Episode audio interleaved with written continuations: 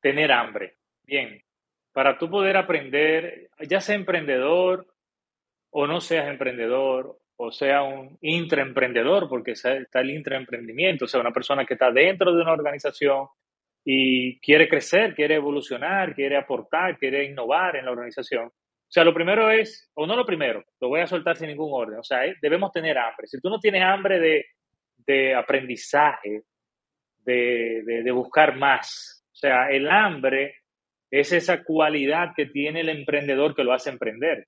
Pero no todos los emprendedores aman aprender o crecer. Seamos honestos con esto. O sea, quisiéramos creer que es así, pero no es así. O sea, yo conozco muchos emprendedores que no tienen el hábito ni siquiera de tomar un libro.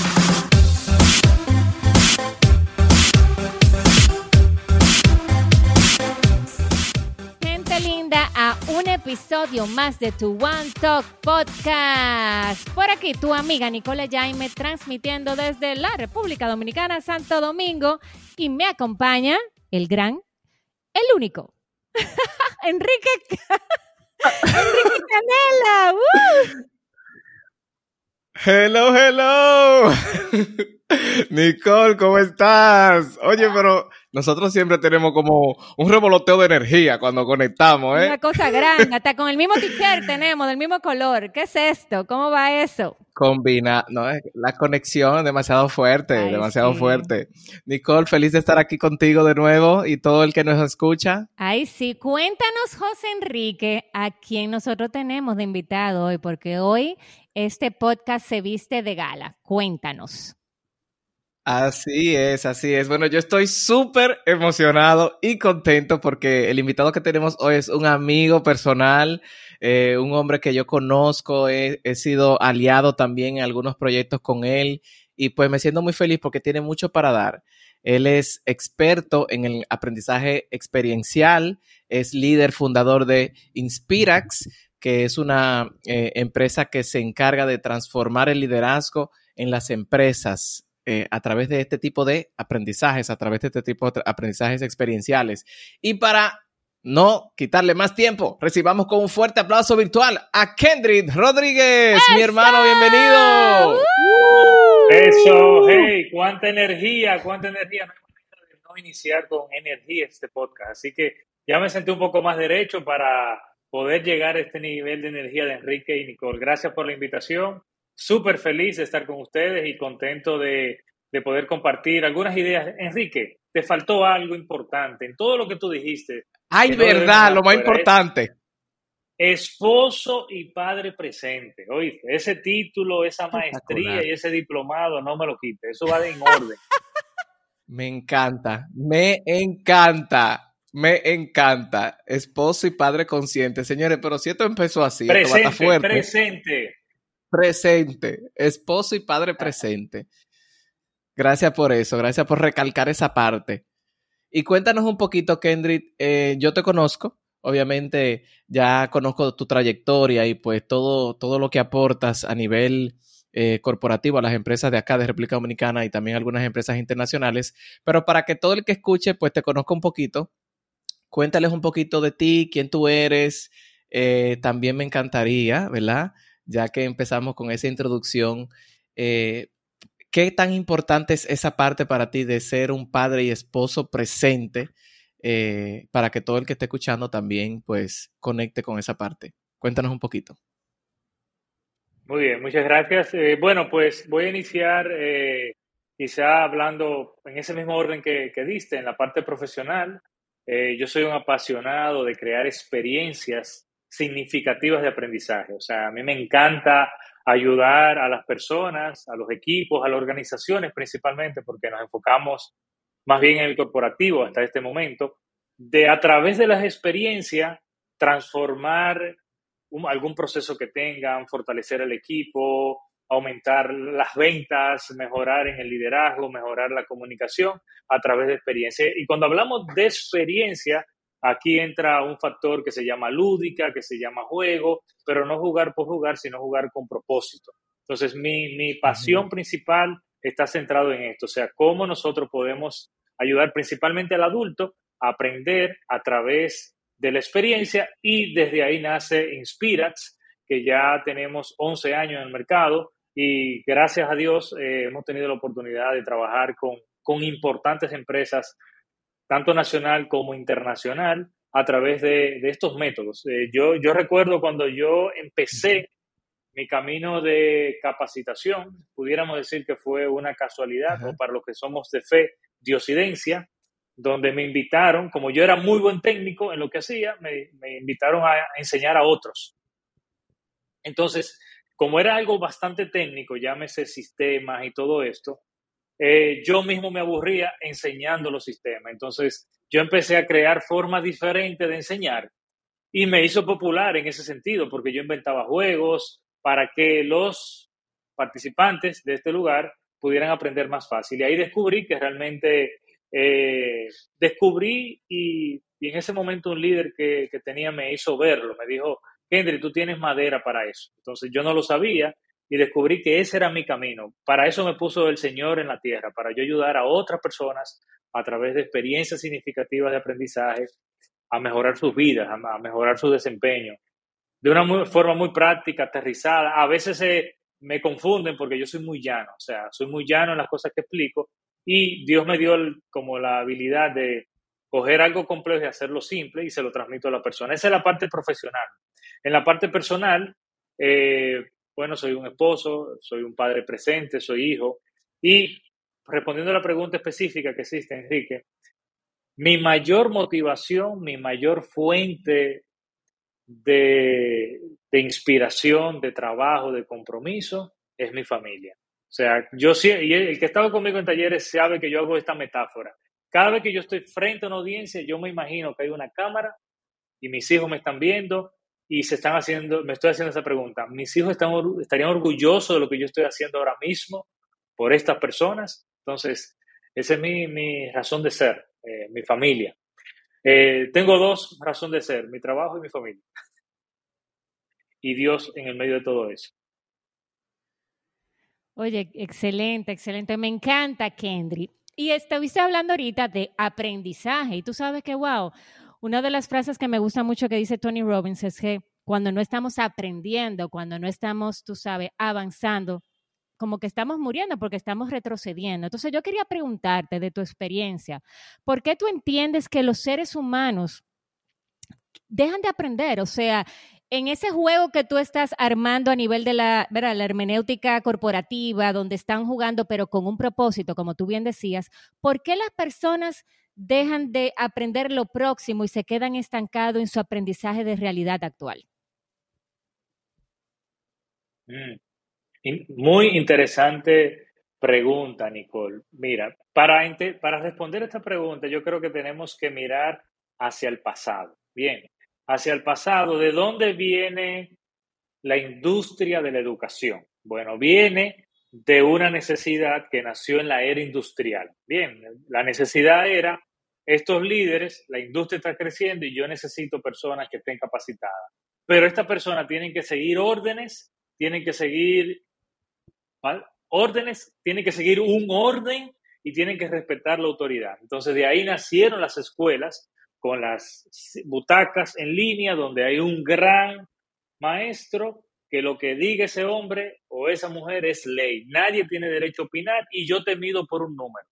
Entonces, yo no sé si fue consciente o inconscientemente que se creó un método de educación que preparaba a las personas para trabajar de forma mecánica y por ende la educación eh, ah, viene con esa raíz. La raíz es muy fuerte de la educación que tenemos, que es muy tradicional, muy estructurada, muy de mentalidad fija, muy es un vaso vacío que voy a llenar.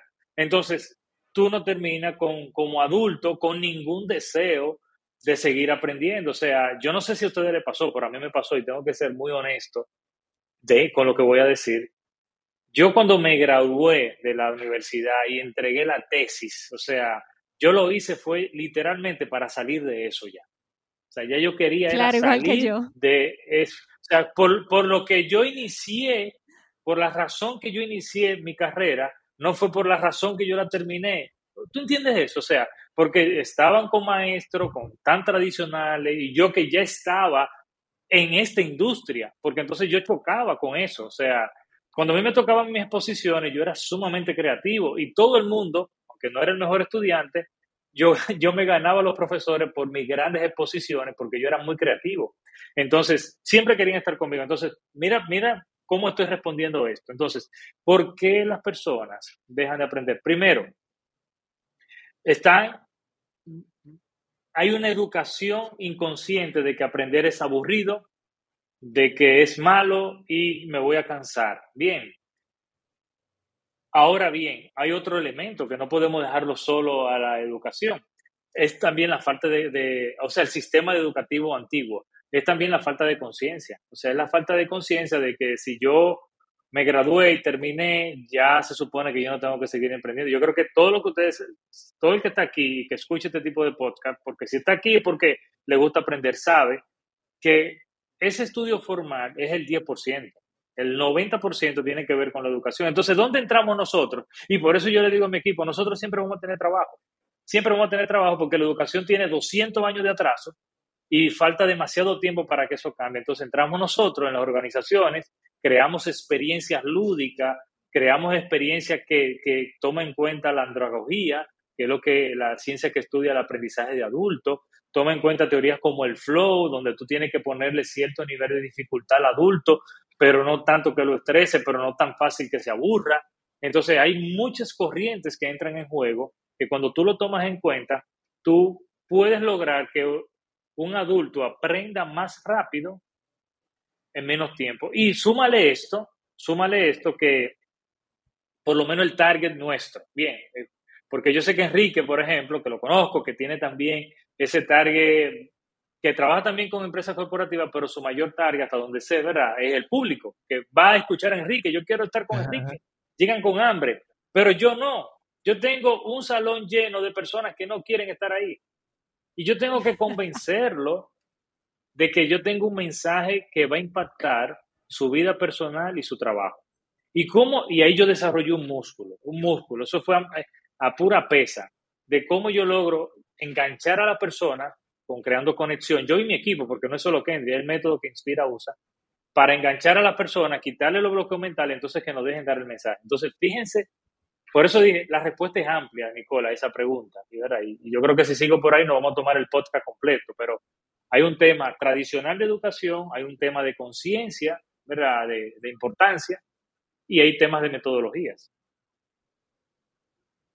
Eso es así. Y yo puedo dar fe y testimonio que he participado de, experiencias con Kendrick que te mantienen activo en el borde del asiento y, e involucrado en todo el proceso. Así que de verdad que eh, son súper, súper... Eh, eh, es una experiencia, hay que vivirla. No, no se pueden quizás explicar así al detalle en palabras, sino que hay que vivir esa experiencia.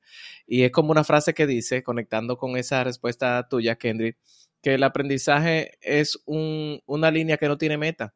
O sea, mientras estemos aquí, vamos a seguir aprendiendo, cambiando y transformándonos. Y me encanta en lo que mencionaste en tu, en tu introducción, de cómo en un punto, tú teniendo el talento, teniendo la habilidad, un mentor te apoyó a verlo más claro, a ver más claro ese don y esa habilidad. ¿Qué tanta importancia tienen los mentores en la vida de cualquier persona que quiera llevar sus resultados a un próximo nivel, independientemente de donde se encuentre en el momento. Cuéntanos tu experiencia ahí un poquito sobre eso, sobre el tema de la importancia de los mentores. Los mentores, eh, desde mi experiencia, desde mi mirada, que hay dos tipos de mentores, ¿verdad? Está el mentor que yo tengo la oportunidad de hablar directamente con él, bien, y te voy a hacer preguntas y voy a involucrarte, pero está el mentor que viene de un libro, que tú te vas a nutrir de ese mentor, de ese, de ese guía. Entonces, ¿qué, qué, por qué es tan importante este mentor? Porque te ayuda a amplificar tu mirada. Un mentor te ayuda a mirar lo que tú no estás viendo.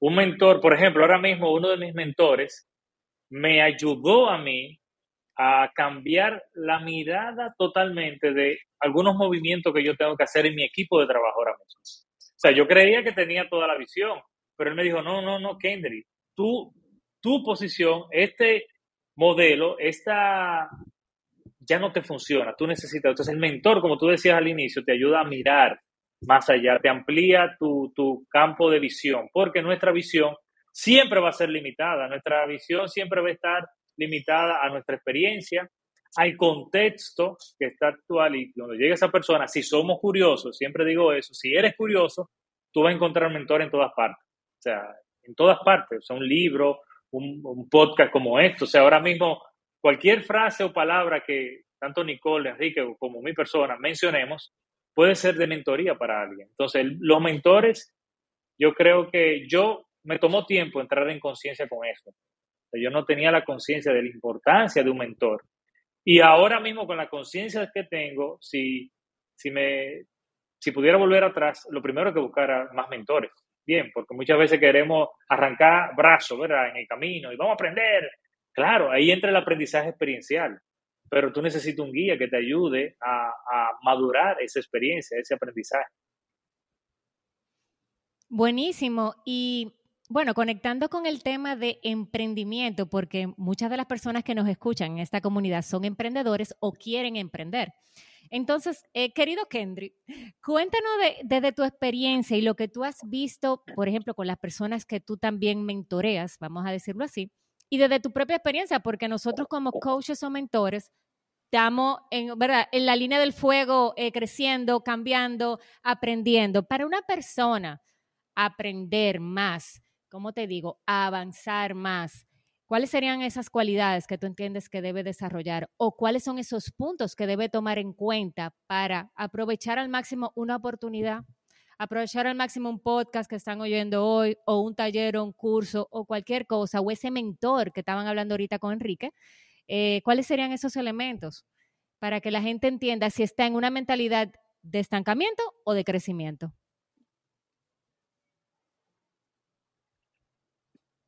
Ok, bueno, pues varias miradas me llegan ahora mismo a la mente. Una de ellas es tener hambre.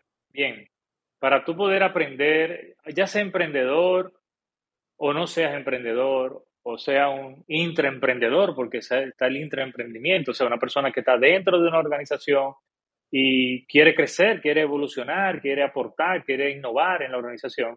O sea, lo primero es, o no lo primero, lo voy a soltar sin ningún orden, o sea, debemos tener hambre. Si tú no tienes hambre de, de aprendizaje, de, de, de buscar más, o sea, el hambre es esa cualidad que tiene el emprendedor que lo hace emprender. Pero no todos los emprendedores aman aprender o crecer. Seamos honestos con esto. O sea, quisiéramos creer que es así, pero no es así. O sea, yo conozco muchos emprendedores que no tienen el hábito ni siquiera de tomar un libro.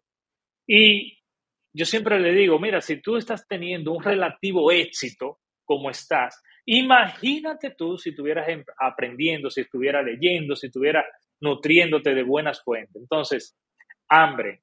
Otro elemento es la autodisciplina. Como ustedes saben, especialmente en nuestros países latinoamericanos, no tenemos una cultura de lectura. O sea, para tú tener una cultura de lectura o escuchar un podcast, un audiolibro, lo que sea, tú necesitas autodisciplina. Autodisciplina de que tú puedas, no disciplina, sino autodisciplina. Jim Rohn dice que la verdadera disciplina es la autodisciplina. Bien, entonces esa disciplina que viene conectada con esa hambre, que viene conectada con ese deseo de avanzar, otro elemento que puedo mencionar es la curiosidad. O sea, si tú no eres curioso, si tú no estás... Ahora mismo yo estoy aprendiendo de ustedes dos. O sea, estoy aprendiendo. O sea, yo lo escucho a ustedes dos y estoy aprendiendo sus comentarios. ¿Por qué? Porque yo soy, yo soy curioso. O sea, y yo veo algo, ah, pero mira qué interesante. Estoy aprendiendo no solo de lo que dicen, sino cómo lo hacen. O sea, ¿por qué? Porque mi mente es curiosa. Entonces, eso se entrena también. Yo creo, y, y hay, yo no sé, pudiéramos hacer una lista enorme pero si lo dejamos en tres, porque a mí me fascina el número tres, porque al cerebro le fascina el número tres, hambre, autodisciplina y curiosidad. Wow. Excelente. Así que todo el que esté escuchando, verifique ahí, autoevalúese en su nivel de hambre, de querer consumir información de calidad, de no conformarse quizás con, con lo que ya sabe, sino seguir buscando en diferentes fuentes de diferentes formas, porque cada quien quizás conecta también con, estilos de consumir información diferente. Quizá una persona es más de lectura física, otro es más de audiolibro, uno es más de ir a eventos, otro es más de verlo online, el otro es más de verlo presencial. O sea, aparte de conocerte, ver quizás eh, cuál sería tu forma de consumir información, curiosidad y la otra cuál era que se me fue? Hambre y autodisciplina. Que tú sabes de eso. Ay, ay, ay. Ahí es que el gas morado pela, como decimos, eso es un buen dicho dominicano. Así que muy, muy potente. Y Kendrick, cuéntanos un poquito eh, en ese proceso, porque sé que tú eh, también eh, en tu crecimiento profesional vienes del mundo corporativo y diste el salto a emprender y, y crear tu propia empresa. En ese proceso, ¿qué mentalidad tú entiendes que te apoyó a hacer la transición? Para, para quizás en un momento como ejecutivo en una empresa que te iba bien, dar el salto a emprender y seguir tu pasión. Ser independiente y tomar el control de tu vida es el nuevo estándar y sabemos que tú quieres lograrlo. Nosotros somos One Comercio, una comunidad que puede proveerte herramientas personalizadas para apoyarte a emprender, desarrollar nuevas habilidades, crear nuevos hábitos e inspirarte. Aquí podrás encontrar mentores que te acompañarán en tu viaje de crecimiento personal hacia tu independencia. Y si es de tu interés, conocer nuestra plataforma de marketing social. Pídele a la persona que te compartió este episodio que te dé más detalles de cómo participar y aprovechar todo lo que tenemos para ti en One y Comercio.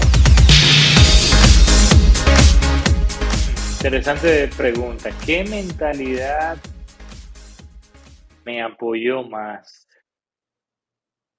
Si pudiéramos llamarlo mentalidad, yo creo que detrás estaba un propósito. Bien. O sea, que es algo que yo le digo mucho a los emprendedores. O sea, deja de estar pensando en dinero. No esté pensando en dinero, en cuánto tú vas a cobrar o no vas a cobrar. O sea, tú lo que tienes que es hacer el trabajo, hazlo con pasión, hazlo con, con, con excelencia, con amor, con entrega y el dinero va a llegar. Entonces, mi mentalidad eh, a diferencia que yo, eh, de hecho, yo me molestaba con algunos emprendedores que yo veía, eh, yo soy emprendedor y por eso estoy en el gimnasio a las 11 de la mañana. Eso me decía a mí que usted no es ningún emprendedor. ¿Por qué? Porque no es que no lo hagas, pero cuando tú arrancas, cuando tú arrancas, mi hermano, o sea, usted sabe que a las 10 de la noche, 11 de la noche, todavía usted está ahí guardando la yuca, en lo que va aprendiendo, si no tienes un mentor que te enseñe que usted necesita tener sistema, que tú necesitas un equipo de trabajo, que tú vienes. Entonces, para mí la mentalidad de, propósito mayor, claridad de propósito. De hecho, yo recuerdo que en mis últimos años como, como empleado de una empresa, que siempre lo hice con excelencia, pero dentro de mí, ya mi corazón no estaba ahí. O sea, no estaba ahí. Entonces, pero yo decía, la empresa no merece que yo baje mi excelencia, mi desempeño, porque mi corazón no está ahí. Entonces ahí yo entré un factor que yo le llamaba en ese momento conexión. Y conexión era para mí cómo lo que yo estoy haciendo ahora me va a aportar en el futuro y le va a aportar aquí presente. Porque como ustedes saben, lo que tú siembras cosecha. Entonces eso para mí era también una motivación. Ahora bien, eh, yo quiero compartirle algo muy importante en mi emprendimiento. Casi nunca lo comparto, pero cada vez más tengo la conciencia de la importancia de hacerlo.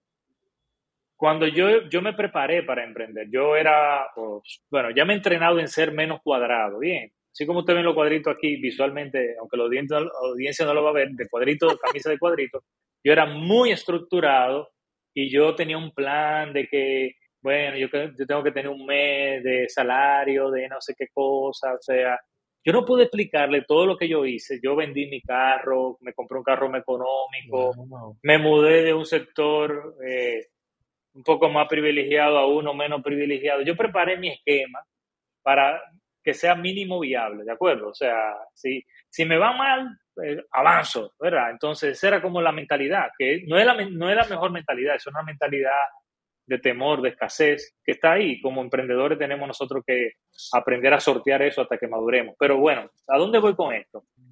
Cuando ya se acercaba como tres meses para yo salir de la empresa, Pues, y ahí viene otro punto importante. Cuando tú, cuando tú haces las cosas bien y las haces con excelencia, resulta que cuando yo planteé mi renuncia, la empresa me ofreció a mí, mira, perfecto, Kendry, tú eres muy valioso para nosotros. Yo te voy a dar tres días, dos días a la semana, tú trabajas tres días, trabaja en tu proyecto y trabájame aquí durante seis meses en lo que tú me entrenas a alguien. Oye, la flexibilidad que me dieron, eso no fue casualidad, o sea, eso fue un trabajo construido, ¿verdad? Y eso me ayudó bastante a mi camino. Yo no lo tenía en el mapa, ¿verdad? Ahí viene la diosidencia. Pero ¿qué pasa? Yo entré en pánico. Yo entré en pánico cuando me faltaban dos meses para ya dejar mi empresa. ¿Por qué? Porque uno nunca reuní el año de salario. Nunca. Nunca lo logré. O sea, como mucho tres meses. No conseguí, a pesar de lo que, la facilidad que me dieron, la empresa en ese momento no tenía, tenía algunas situaciones y no me aprobaron ni siquiera la mitad de las prestaciones. O sea, yo salí como buen dominicano, como decimos, con, una mano atrás y otra adelante, ¿verdad? Porque contaba con eso también. Hubo un cambio en el liderazgo en ese momento y me dijeron, no, mira, no hay dinero, tú estás renunciando por tu voluntad. Ok, perfecto. Entonces yo entré en pánico, pánico, pánico, pánico. Y mi esposa en ese momento estaba embarazada de nuestra segunda hija. Ya ustedes saben el bombardeo que yo tenía de todo el mundo y cómo yo iba a hacer esto y cómo yo iba a dejar mi trabajo con una esposa embarazada, con una niña de cuatro años. Todo eso ya yo le dije el pre, cómo me preparé económicamente y blindado para estar cuidado en esa parte. Pero bueno, yo entré en pánico y no se lo dije a Lady. Y yo me acosté llorando, llorando. Y de repente me despierto como a las 2 de la mañana con una palabra en mente. Proverbios 3, 5, 6. Lo repito para que lo busquen por ahí.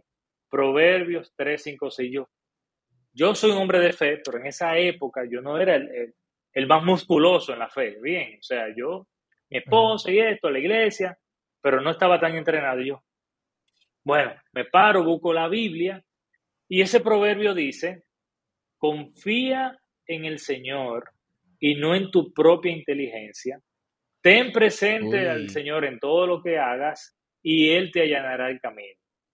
Para que tú entiendas. Ese es el proverbio de Kenny Rodríguez. Mira, ya, todo lo que yo pongo en.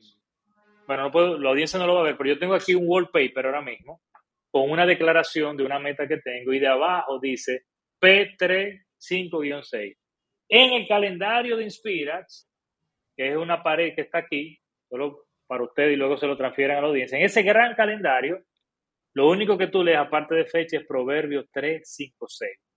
Entonces, ahí viene otro elemento de emprendimiento, o sea, tenemos que tener fe. Y aquellos que tenemos fe, en mi caso, porque respeto todos los estilos de fe, en Jesús, ¿verdad? Ese es mi líder, ese es mi guía.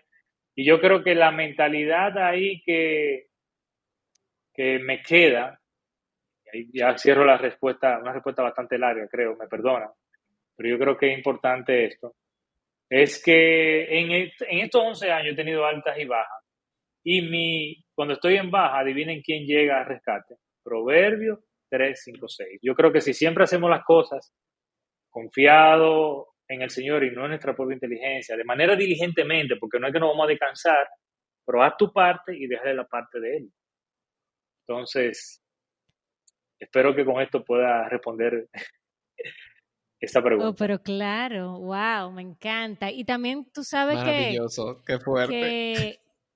¿Cómo te digo? Yo lo que veo en, también en esta parte de la historia es que tu alma fuiste fiel a tu alma diciendo, óyeme, no me siento ya contento donde me encuentro, voy a utilizar mis mayores talentos en otro lugar. Y yo creo que eso es una actitud súper valiente de ti, que ojalá que muchas personas que nos estén escuchando, tú sabes, si están pasando por una situación parecida, se autoanalicen, porque hay veces que tu cuerpo habla, que tu espíritu te está pidiendo un cambio, pero los dejamos pasar y, y nos embullamos en las cosas del exterior. Una pregunta que quiero hacerte, eh, Kendry, es sobre tu, bueno, Enrique ahorita te comentó que teníamos una temporada financiera, entonces, ¿nos podrías comentar tres tips? Tú sabes, tú un hombre de negocios, eh, eh, tres tips que tú nos puedas dar a la comunidad de manera, ¿verdad?, fácil. ¿Cuáles serían a nivel financiero? ¿Qué tomar en cuenta? ¿Qué tú has tenido que tomar en cuenta en tu proyecto, en tu proceso de avanzar en tu negocio? Ok, Eh, bastante interesante, ¿verdad? Esa pregunta. Y las finanzas, que es un tema, ¿verdad? De respiración profunda, ¿verdad? En la vida de los seres humanos, hasta que vamos aprendiendo, ¿verdad? Avanzar. Bueno, primero, primer tips que puedo mencionar, y no sé si tiene que ver con negocio, pero va a tener que ver en algún momento, es que si usted está con su pareja, ya sea en emprendimiento o no, un emprendimiento y el otro empleado, los dos empleados, los dos emprendimientos, tengan transparencia absoluta con las finanzas. O sea, uno de los mayores males que afectan las relaciones hoy en día eh, no es solo la infidelidad, como nos dicen de, ¿verdad? de latín, sino es eh, las finanzas ocultas. Sea, el manejo de finanzas ocultas. Lady y yo, desde que éramos novios, eh, teníamos una cuenta en común. Pero dentro de esa cuenta en común teníamos un pago a nosotros. Y ese pago a nosotros era para hacer lo que nos daba la regalada gana. Yo no tenía que rendirle cuenta a Lady de eso.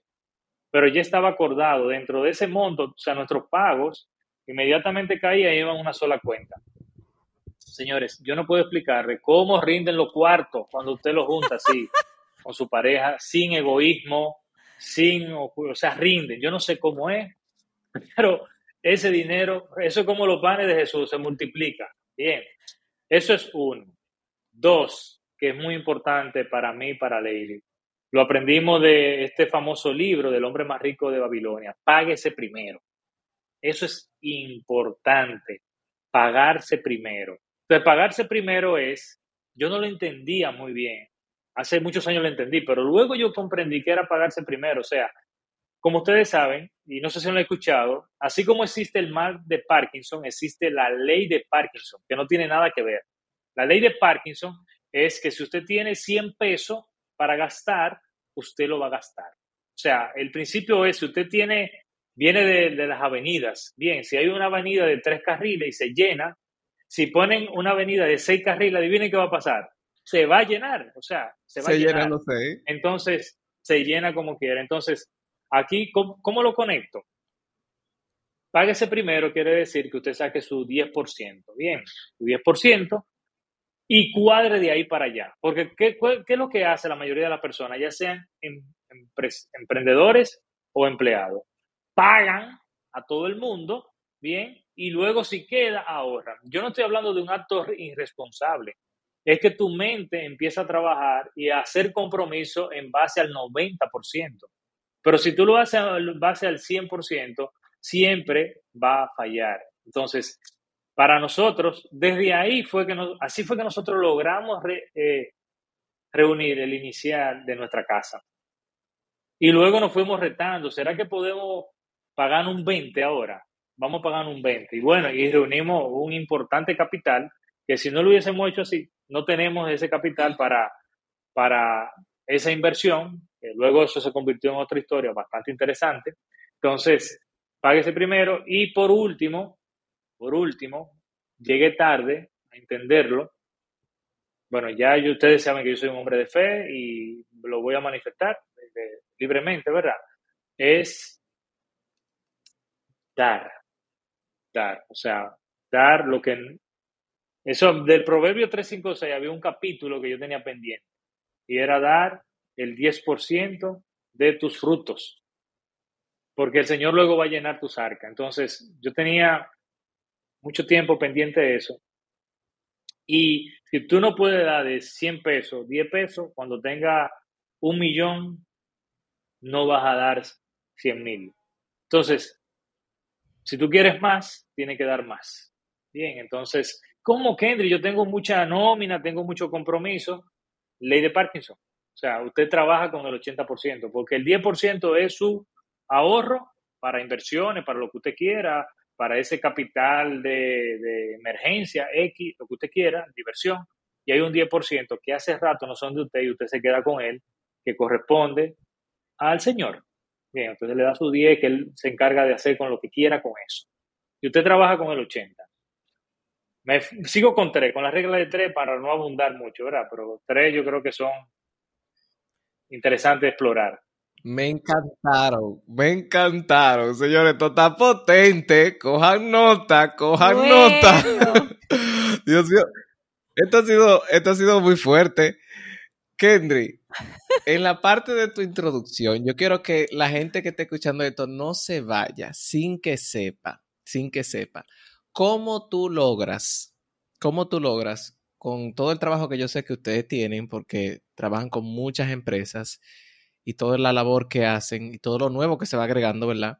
¿Cómo tú logras mantenerte siendo un esposo y un padre presente con la empresa, emprendiendo, o sea, manejando el emprendimiento, el negocio, que esto, que lo otro, y aún así que eso sea una columna, un pilar en tu vida con ese nivel de prioridad. Yo sé que todo el que esté escuchando, esto le va a ser de mucho, mucho, mucho valor, porque usualmente el que emprende, al principio, obviamente, quizá como es su pasión, puede caer todo lo otro en un punto ciego. Y, y eso no es sano. Así que cuéntanos un poquito de esa parte. E, eso es otro podcast, oíste. Eso es otro podcast. Ya lo sabes, sí. Otra invitación. Pero dan un abre boca ahí, por lo menos una entradita. Sí. Mira, yo precisamente la semana que pasó aquí en República Dominicana es la semana que culmina con el domingo, que era el Día de los Padres. A diferencia en otros países, aquí era la semana, la última semana de julio. Esa última semana yo siempre tengo un ciclo de conferencias que se llama Soy un papá poderosamente presente. Entonces, en ese ciclo de conferencias que me contratan normalmente empresas aliadas, mis, mis clientes, yo hasta le doy una tarifa, o sea, yo no puedo explicar la tarifa que le doy, porque mi meta es que se llena rapidísimo porque para lo que nosotros normalmente es el costo de una conferencia, es simplemente algo simbólico, porque me interesa dar este mensaje. La realidad es que hay una sola razón o hay algo que, es el villano de poder estar o no presente en la vida de nuestros hijos o de nuestra pareja, que es el tiempo. Ese es, ese es el villano. El villano aquí es para ponerle un nombre, el tiempo. Entonces, ellos me dicen los padres, bueno, ¿qué es que yo tengo que trabajar? Y de mi trabajo son ocho horas, y llegar a mi trabajo me toma una hora, y regresar de mi, de mi trabajo me toma una hora, ya son diez horas, pero yo tengo que comer, yo tengo que cenar, eh, y tengo que dormir, y tengo que sacar tiempo para mi familia. Bien, bueno, pues la realidad es que no podemos dejar de trabajar.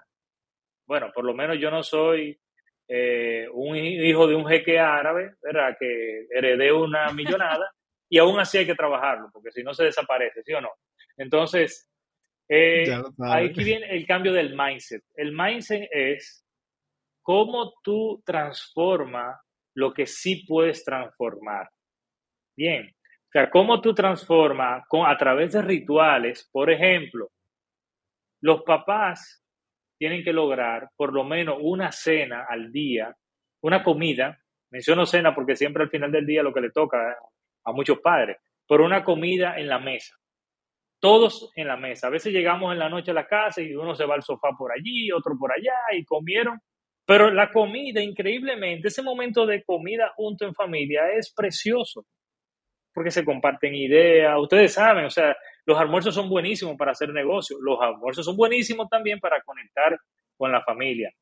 Otro, otro elemento es, o sea, que cuando tú tengas tiempos libres, tú tienes que apartar, programar el tiempo. Y esto lo aprendimos de un mentor que tenemos en común, John Maxwell. O sea, tus hijos se adaptan a tu agenda o tú adaptas tu agenda a tus hijos. Mm, entonces, yo tengo que adaptar mi agenda. Yo tengo que buscar esos tiempos específicos.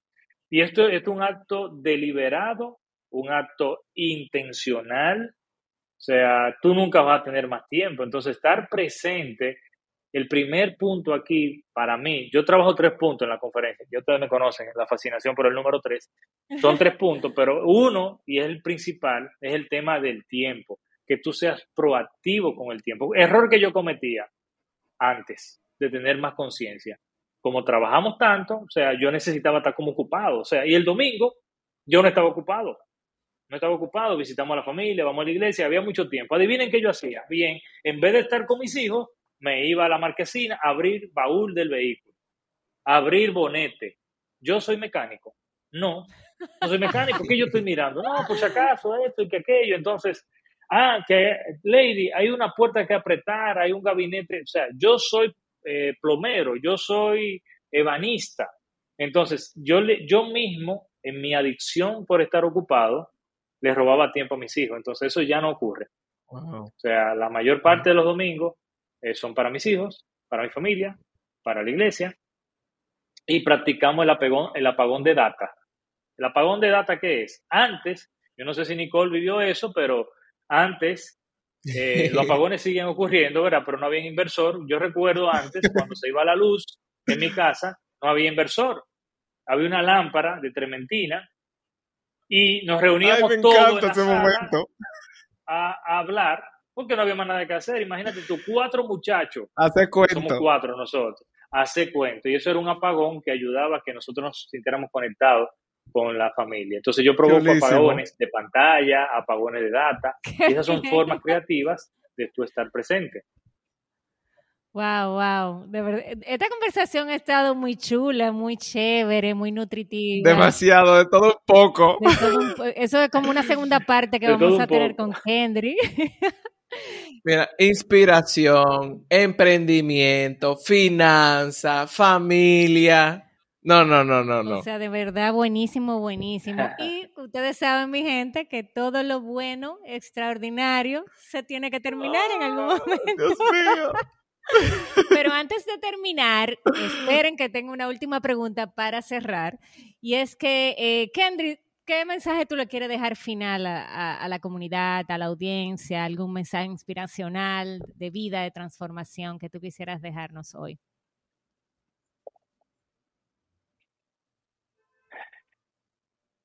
Bueno, me llegan a la mente varios mensajes y me dejaré guiar por la intuición. Em, uno, no cometas el error de creer que siempre vas a tener tiempo. O sea, ese es el activo más importante. Si no lo usas con sabiduría, si no lo usas de manera intencional, si no eres proactivo con tu tiempo, eso va a pasar eh, factura. Bien. Eh, número dos, si tú tienes algo que dar, dalo. O sea, si tú tienes algo dentro de ti que tú necesitas eh, servir a los demás, hazlo. No pienses tanto en lo económico al inicio. O sea, dalo, porque lo económico va a llegar. Va a llegar y va a llegar un momento que tú vas a poder eh, nutrir a otros y multiplicar esos recursos a través de, de eso que Dios te puso, ¿verdad? La parábola de los talentos. O sea, no enconda ese talento, no lo entierre por temor, sácalo. Y si te toca como hacía yo, que daba charlas gratis, yo salía a dar charlas. Yo de hecho tenía un público eh, bastante interesante de los multinivel, ¿verdad? Y todo el tema que anda por ahí, ¿verdad? Que tiene que ver con esto. La empresa de marketing, e-commerce y todo esto. En esa época anterior era otras cosas, pero yo andaba por ahí y si me invitaban yo iba a dar mi charla. ¿Por qué? Porque mi meta era en iglesia, en colegio, o sea, que escuche mi mensaje. Y obviamente eso también me fue entrenando. Entonces, sé sabio con tu tiempo, si tienes algo que dar y hay algo que está dentro de ti, darlo, eh, porque eso va a retornar fruto. Y para mí, yo creo que es muy importante, y más luego de pandemia, no sé cuál sea tu, tu relación con Dios, cualquiera que sea, si está quebrada, restablecela en tiempos récord. Con eso yo no digo, ve a la iglesia, convértete en un predicador, nada por el estilo. Es a tu estilo. Ahí están las películas de los hermanos Kendrick que te enseñan 20 formas de cómo tú relacionarte con Dios sin estar dentro de una religión, sin estar dentro de una iglesia.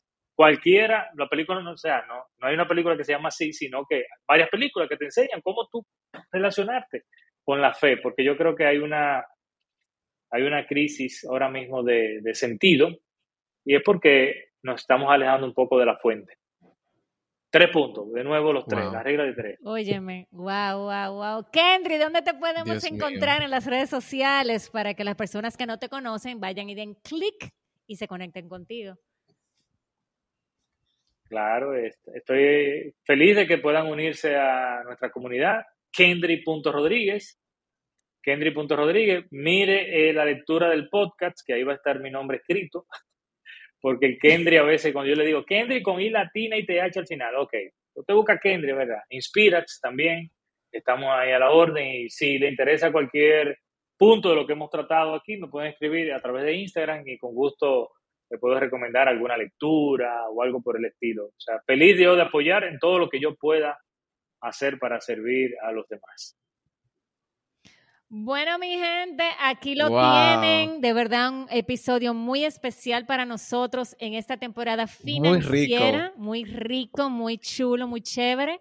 Y bueno, mi gente, compártelo, porque lo bueno se comparte y, y, nada, seguir avanzando. Tenemos muchos episodios muy divertidos también y muy interesantes en los próximos. Y nos vemos en una próxima entrega. Bye, Enrique, bye, Kendry.